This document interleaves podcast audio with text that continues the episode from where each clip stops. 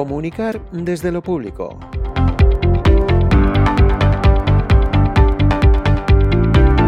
Bienvenido o bienvenida una semana más al podcast Comunicar desde lo público, tu espacio semanal sobre cuestiones relacionadas con la comunicación, las redes sociales, el marketing digital y la transparencia en las administraciones públicas.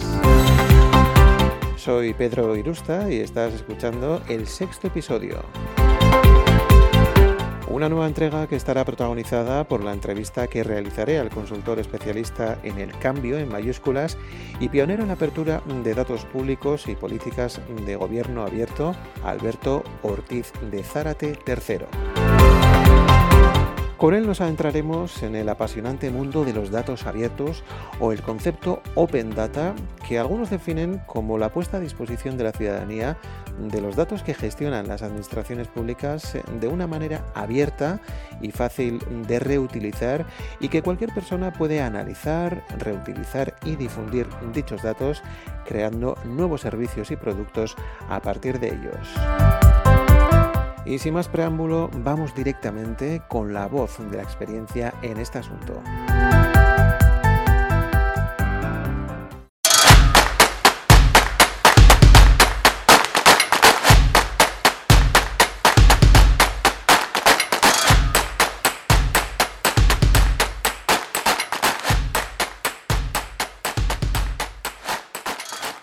El invitado de esta semana es director de consultoría en Desidatum, cuya misión es ayudar a los clientes a conocer y superar los nuevos retos de la sociedad de los datos. Eh, posee una larga experiencia tanto en el sector público como en la consultoría estratégica.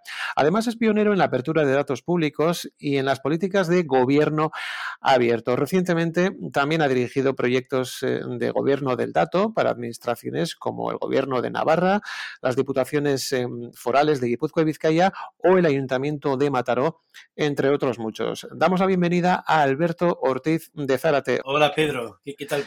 Bueno, bienvenido y antes que nada, gracias por aceptar la invitación. ¿eh? Hombre, encantado, como siempre. Bueno, hablaremos ahora en profundidad eh, sobre todo el tema de los datos abiertos, la política de datos abiertos que siguen eh, las diferentes administraciones públicas. Pero antes que nada, Alberto, cuéntanos, o para todas aquellas personas que, bueno, quizás no te conozcan demasiado, que siempre hay algún rezago que otro, ¿verdad? Cuéntanos o cuéntales a todos los oyentes, eh, bueno, pues quién eres y, a qué te dedicas en la actualidad. Bueno, pues yo soy, Alberto Ortiz de Zárate, una persona que trabaja ahora mismo en consultoría. Nuestros clientes son casi siempre el sector público, tenemos alguno privado, pero casi siempre el sector público. Y claro, la empresa se llama Desidedatum, que esto ya dice mucho. Eh, jugamos con el dato como materia prima para una gran cantidad de resultados, ¿no? Algunos ya directamente disfrutables por, la ciudadanía, como es un portal de datos abiertos, como son, no sé, cuadros de mandos, rendición de cuentas, etcétera, a partir de datos, pero también trabajamos mucho en lo interior, en lo que no se ve y que es fundamental para que lo que se ve salga bien, ¿no? En entender qué datos se tienen, encontrarlos, em, extraerlos, compartirlos, gestionarlos, darles calidad, etcétera, para que luego esa materia prima de verdad pueda llegar a ganar valor en su uso. Bueno, en toda tu trayectoria profesional, Alberto, has trabajado con diferentes administraciones públicas. Ahora mismo, eh, como bien lo decías, diriges la consultoría em, de Sidatum, exactamente. Me imagino que, bueno, habrás visto de todo también en este, en este tema, ¿no? Sí, la verdad que tenemos una experiencia muy bonita, porque, mira, los consultores somos un poco como las abejas vas a una organización eh, y aprendes al tiempo que enseñas. Y eso que aprendes lo, vas luego, eh, vas polinizando entre organizaciones. Con la experiencia que ganas en una, te apalancas a la siguiente. Y de esa manera, la verdad es que eh, tenemos una experiencia pues muy, muy extensa que nos ayuda mucho a la hora de, de particularizar la mejor solución para cada administración. En lo personal, Alberto, eh, ¿cómo surge la aventura de, adentrarte en el mundo de los datos abiertos y, trabajar eh, con y para las organizaciones públicas? Wow, pues esto ya es hasta... Si hubiera tiempo sería para contarla. Pero en realidad me dedicaba a la modernización administrativa. A partir de 2004 estaba en Gobierno Vasco en la unidad de modernización, en la Oficina de Modernización Administrativa y en aquel momento empezamos a escribir un blog, un compañero y yo, en la época en que los blogs comenzaban, Y bueno, pues empezamos a escribir nuestras ideas sobre innovación pública, sobre reforma de la administración, y a raíz de eso me llamaron para ver si podía dar una ponencia, fíjate dónde, en el Consejo General de Poder Judicial, en el CENDOG en concreto, el Centro de Comunicación Jurídica.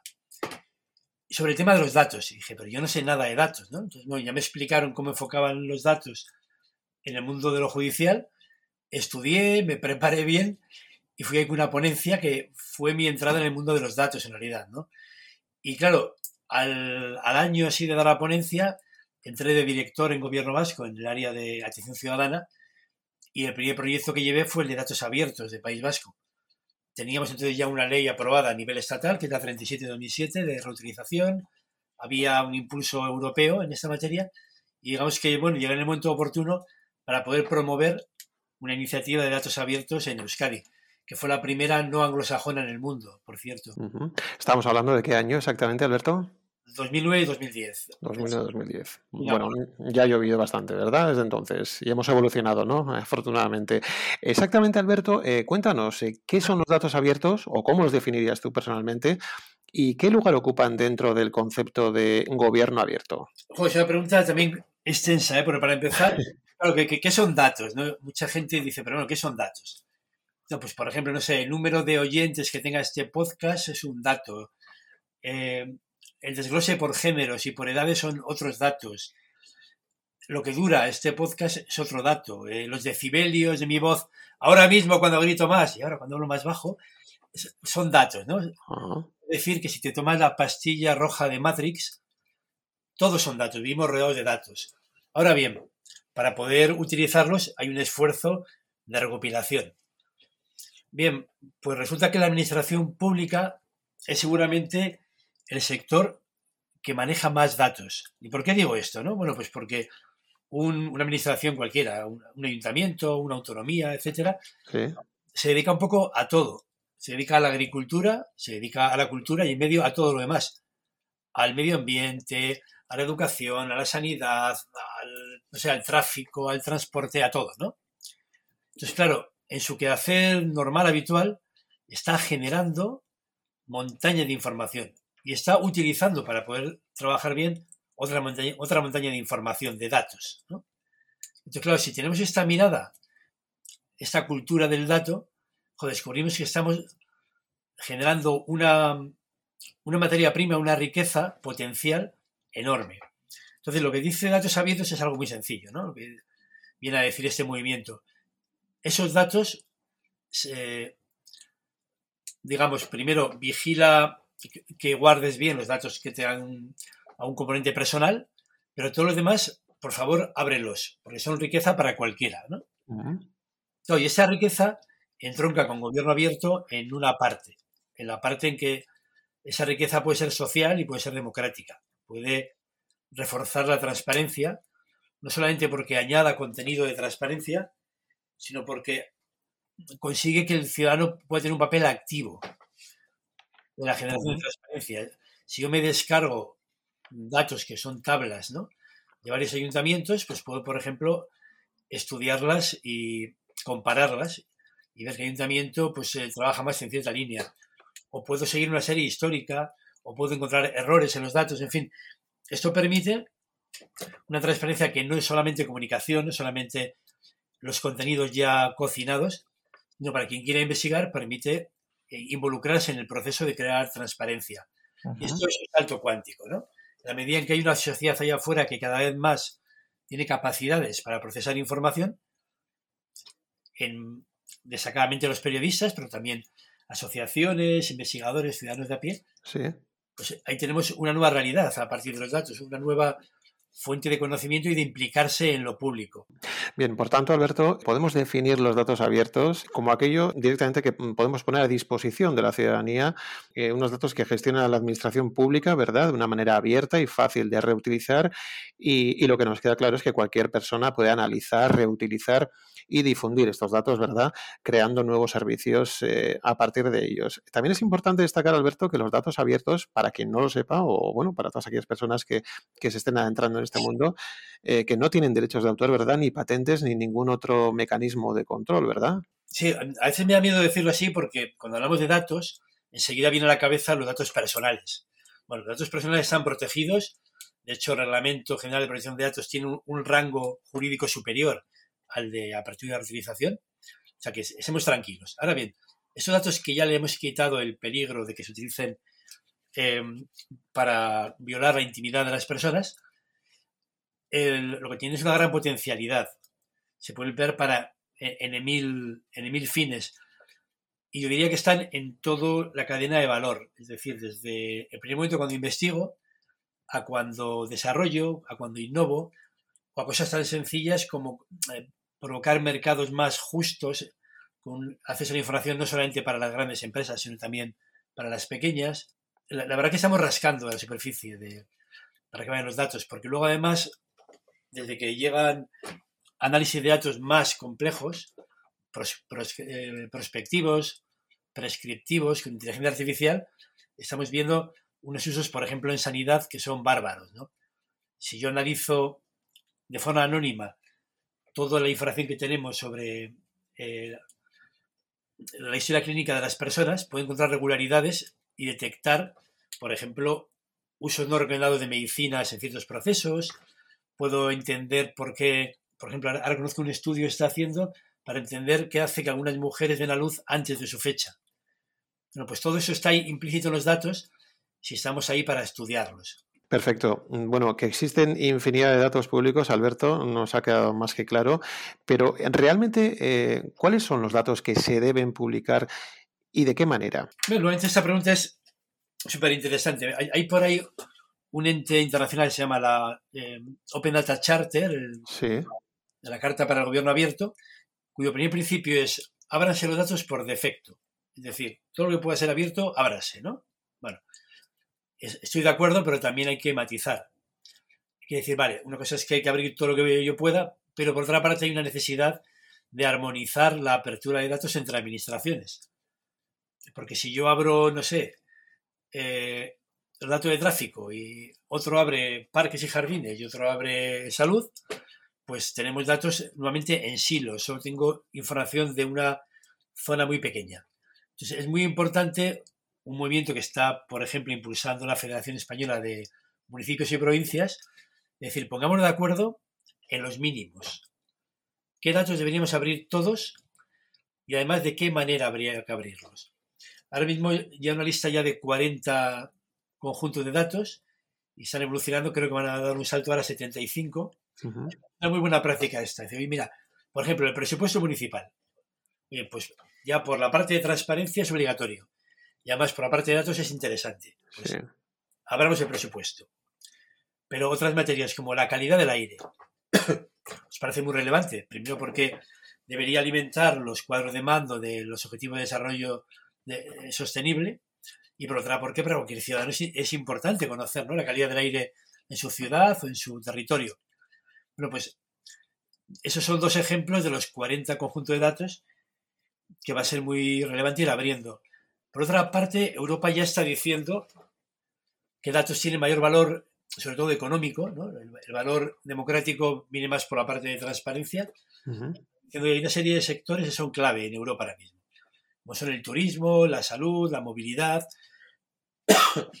en datos que además cuanto más a tiempo real sean, son más valiosos, lo que nos mete en el mundo de los grandes datos. Por ejemplo, la movilidad son datos que, bueno, eh, lo podemos ver, por ejemplo, quien maneje Google Maps, ¿no? Que estás viendo el tráfico en tiempo real. Sí. ¿Por qué? Porque, tiene, porque cada teléfono móvil es un sensor para Google. Y sabiendo cómo nos movemos, y sabe dónde hay un atasco, sabe lo que tardaremos aproximadamente, sabe decirnos cuántas personas hay en un museo en este momento toda esa tipología de datos va a ser muy relevante. Bien, eh, definido ya el concepto de dato público, dato abierto, teniendo en cuenta también los diferentes eh, conjuntos de datos o los diferentes datasets de, de, los que disponemos y de los que tú bien eh, has dado cuenta, Alberto, ¿cuál crees que es personalmente la política de datos abiertos que están impulsando las diferentes administraciones públicas a lo largo de los últimos años? Yo sé que es muy difícil hablar mm, de forma genérica, ¿verdad? Pero si nos ceñimos, por ejemplo, a la administración local, ¿cuál es tu visión sobre el asunto? Vale, primero, la administración local pequeña no puede hacer eso sola. Esa es mi, opinión. Cuando estamos por debajo de 20.000 habitantes, son las diputaciones, en ese caso forales, las que tienen que asumir eh, la parte más importante del esfuerzo, porque un ayuntamiento, ya no de 20.000, ¿eh? incluso un ayuntamiento de 40 50.000, no tiene muchos técnicos dedicados a esas materias. Claro. personal técnico, esto es normal. ¿no? Entonces, de luego, los muy pequeños deben ir de la mano de las diputaciones, que son las que deberían coordinar los esfuerzos, siempre escuchando al ayuntamiento y, bueno, implicándoles en el proyecto, pero impulsándolo, ¿no? Luego ya a partir de cierto tamaño, en donde sí se puede quizá tener una iniciativa propia, eh, 100% o no, o apoyada por una diputación, ¿no? En materia de datos, claro, aquí la clave de las políticas va a ser,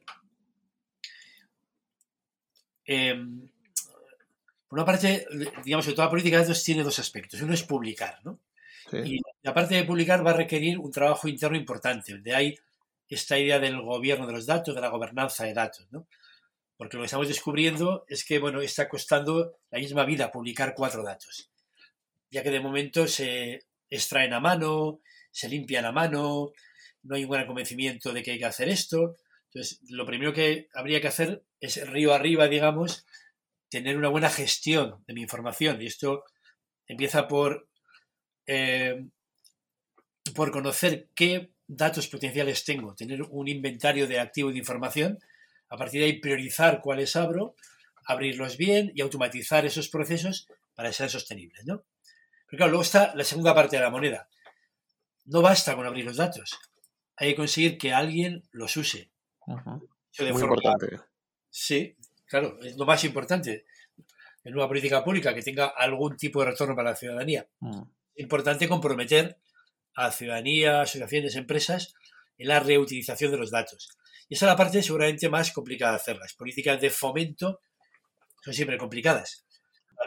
De educar a la población, bueno, pues no es exactamente educarles, sino involucrarles. Sí, en este sentido, Alberto, el, tan famoso periodismo de datos es clave, ¿verdad? Bueno, y ahí se avanza mucho. Sí, yo recuerdo hace igual, no sé, ocho años, en un evento que montamos para periodistas, ocho, sí, puede ser por ahí, que se les presentaban bases de datos que se les regalaban para que las usaran y se quejaban de que hacían scrolls y eran muy largas, porque igual tenían 20.000 registros, ¿no? Claro, todavía no habían dado el salto a que no hay que leerse los datos, hay que procesarlos. Hay que combinarlos, hay que eh, generar gráficos con ellos, hay que encontrar regularidades. Hoy en día ya ese salto está dado. Ya tenemos un gran sector de periodismo de datos muy interesante que hace cosas magníficas y es de esperar que las jóvenes generaciones, no sé si la facultad les dan, les dan esta materia, pero me parece indispensable, claro. Bueno, eh, no cabe duda, Alberto, de que uno de los factores que puede influir en esa construcción del proyecto del dato en las diferentes eh, instituciones, sobre todo en el ámbito local, como bien decías, es la falta de recursos, eh, tanto personales como técnicos, para, ejecutar todo, todo este proceso.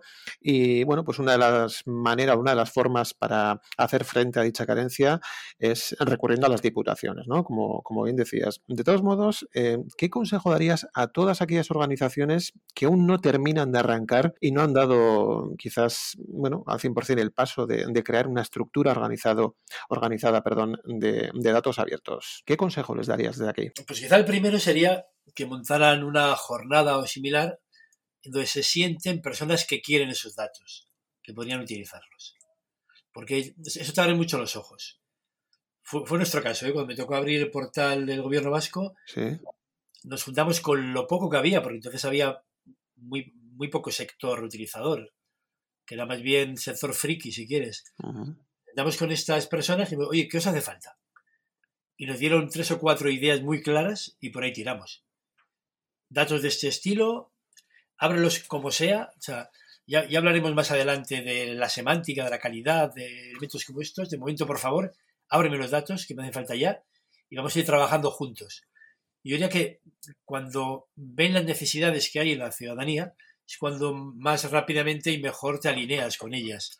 En este sentido es muy importante, ¿verdad? Disponer de una ciudadanía participativa, ¿no? Sí, sin duda. Y, a veces es difícil mapearla, encontrarla, ¿no? Porque hay muchas más personas que usan datos de lo que creemos. Si queréis, voy a poner un ejemplo un poco tonto, ¿eh? Sí. Cuando empezamos en Gobierno Vasco a abrir datos, hubo un conjunto de datos muy particular que empezó a ser muy usado o muy descargado, porque tampoco sabemos cómo se usa, pero sí sabemos que acceden al fichero y lo descargan, ¿no? Y era el calendario de festivos, que, que era, el, con todo respeto, el dataset más tonto que teníamos. ¿eh? Era una tablita donde aparecen los municipios en filas y en columnas, pues el día festivo que tienen, los días festivos tienen nacionales, autonómicos, provincial y local, ¿no? Sí.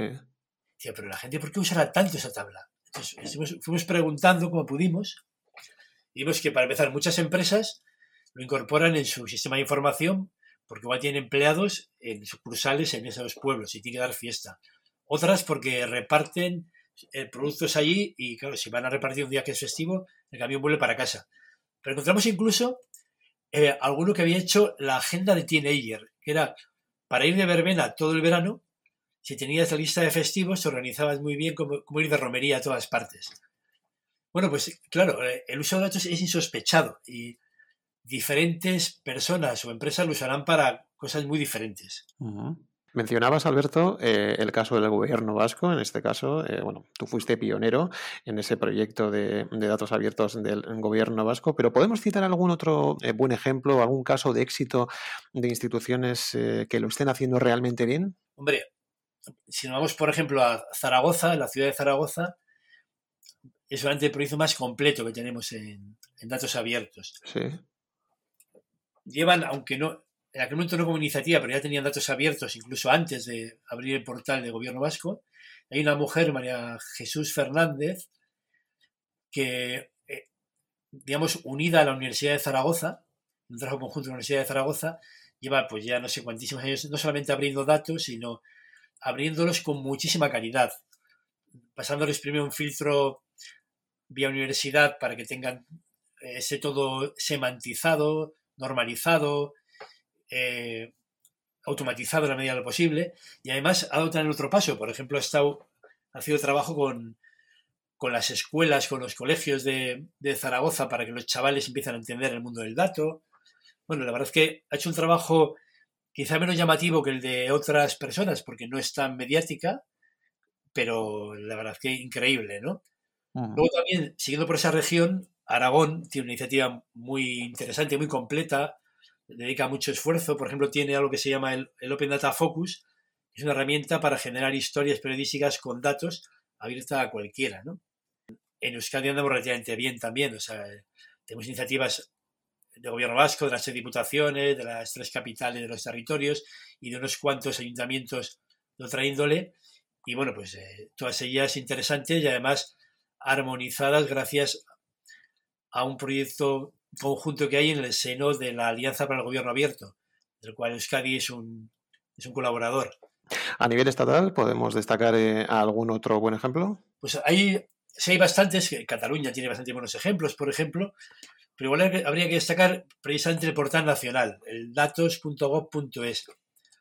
Eh, por la manera en que se, que se organizan los datos y sus metadatos, y esto es gracias a un esquema nacional de interoperabilidad que es de obligado cumplimiento, el portal nacional reúne todas las iniciativas de datos que hay en, España. De manera que yo, por ejemplo, puedo encontrar los datos del Ayuntamiento de Bilbao en el portal nacional y, y esos datos a su vez van a encontrarse en el portal europeo. Eso es posible técnicamente gracias a lo que se llama la federación de datos, que consiste no en duplicar datos, o sea, cuando yo entro desde Bruselas a ver datos de Bilbao, me los descargo de Bilbao, lo que se federan son los metadatos, de información en torno a los datos.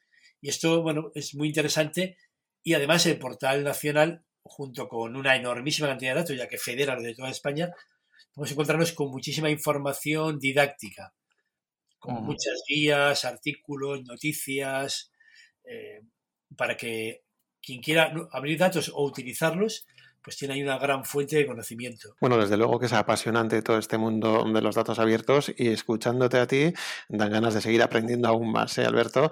Pero ya en lo personal, eh, ¿cómo crees que afrontan el futuro las administraciones públicas en todo lo relacionado mm, bueno, con el gobierno del dato, como estamos comentando? ¿Y, cuáles serán también las tendencias que marcarán el próximo año 2023? Vale, pues voy a decir dos cosas. ¿eh? sí. Igual lo digo cuatro, pero al menos dos. La primera es que dar el salto a lo digital, no solo al dato, sino al digital. Y cuando das el salto al digital, das el salto al dato. Y, por ejemplo, hoy, este año, todavía nos pasa que, igual ganamos un concurso en contratación pública y tenemos que ir a la ciudad en la que hemos ganado ese concurso con un papel que se llama aval bancario a entregar una garantía provisional en una ventanilla de toda la vida donde nos la sellan y luego manualmente vamos andando a otra oficina donde la entregamos. Bueno, pues un aval bancario son datos.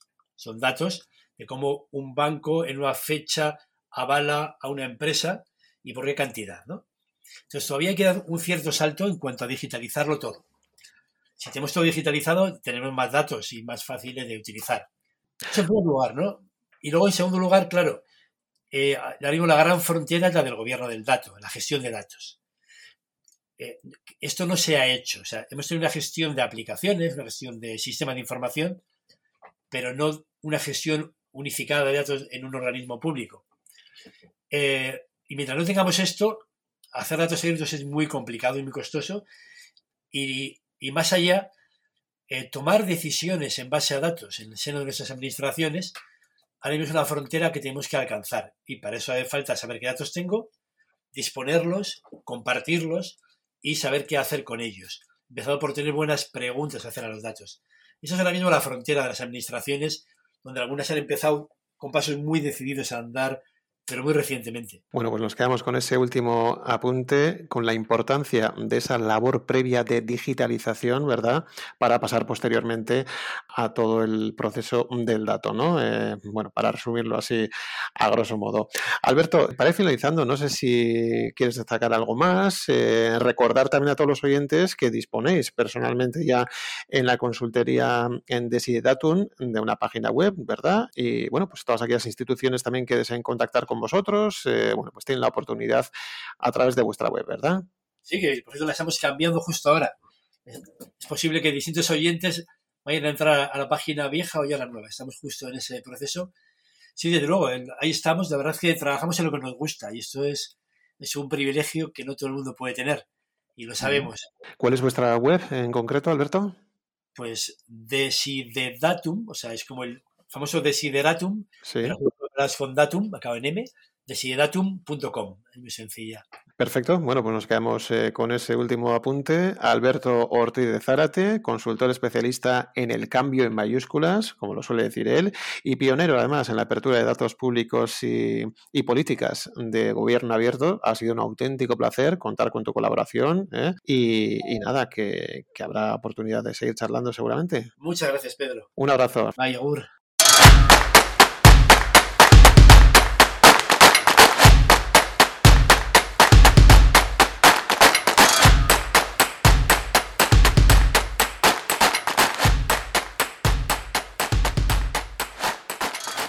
Bueno, y con la entrevista realizada al consultor especialista en datos abiertos y gobierno abierto, Alberto Ortiz de Zárate, concluimos el episodio de esta semana que espero haya sido de tu agrado.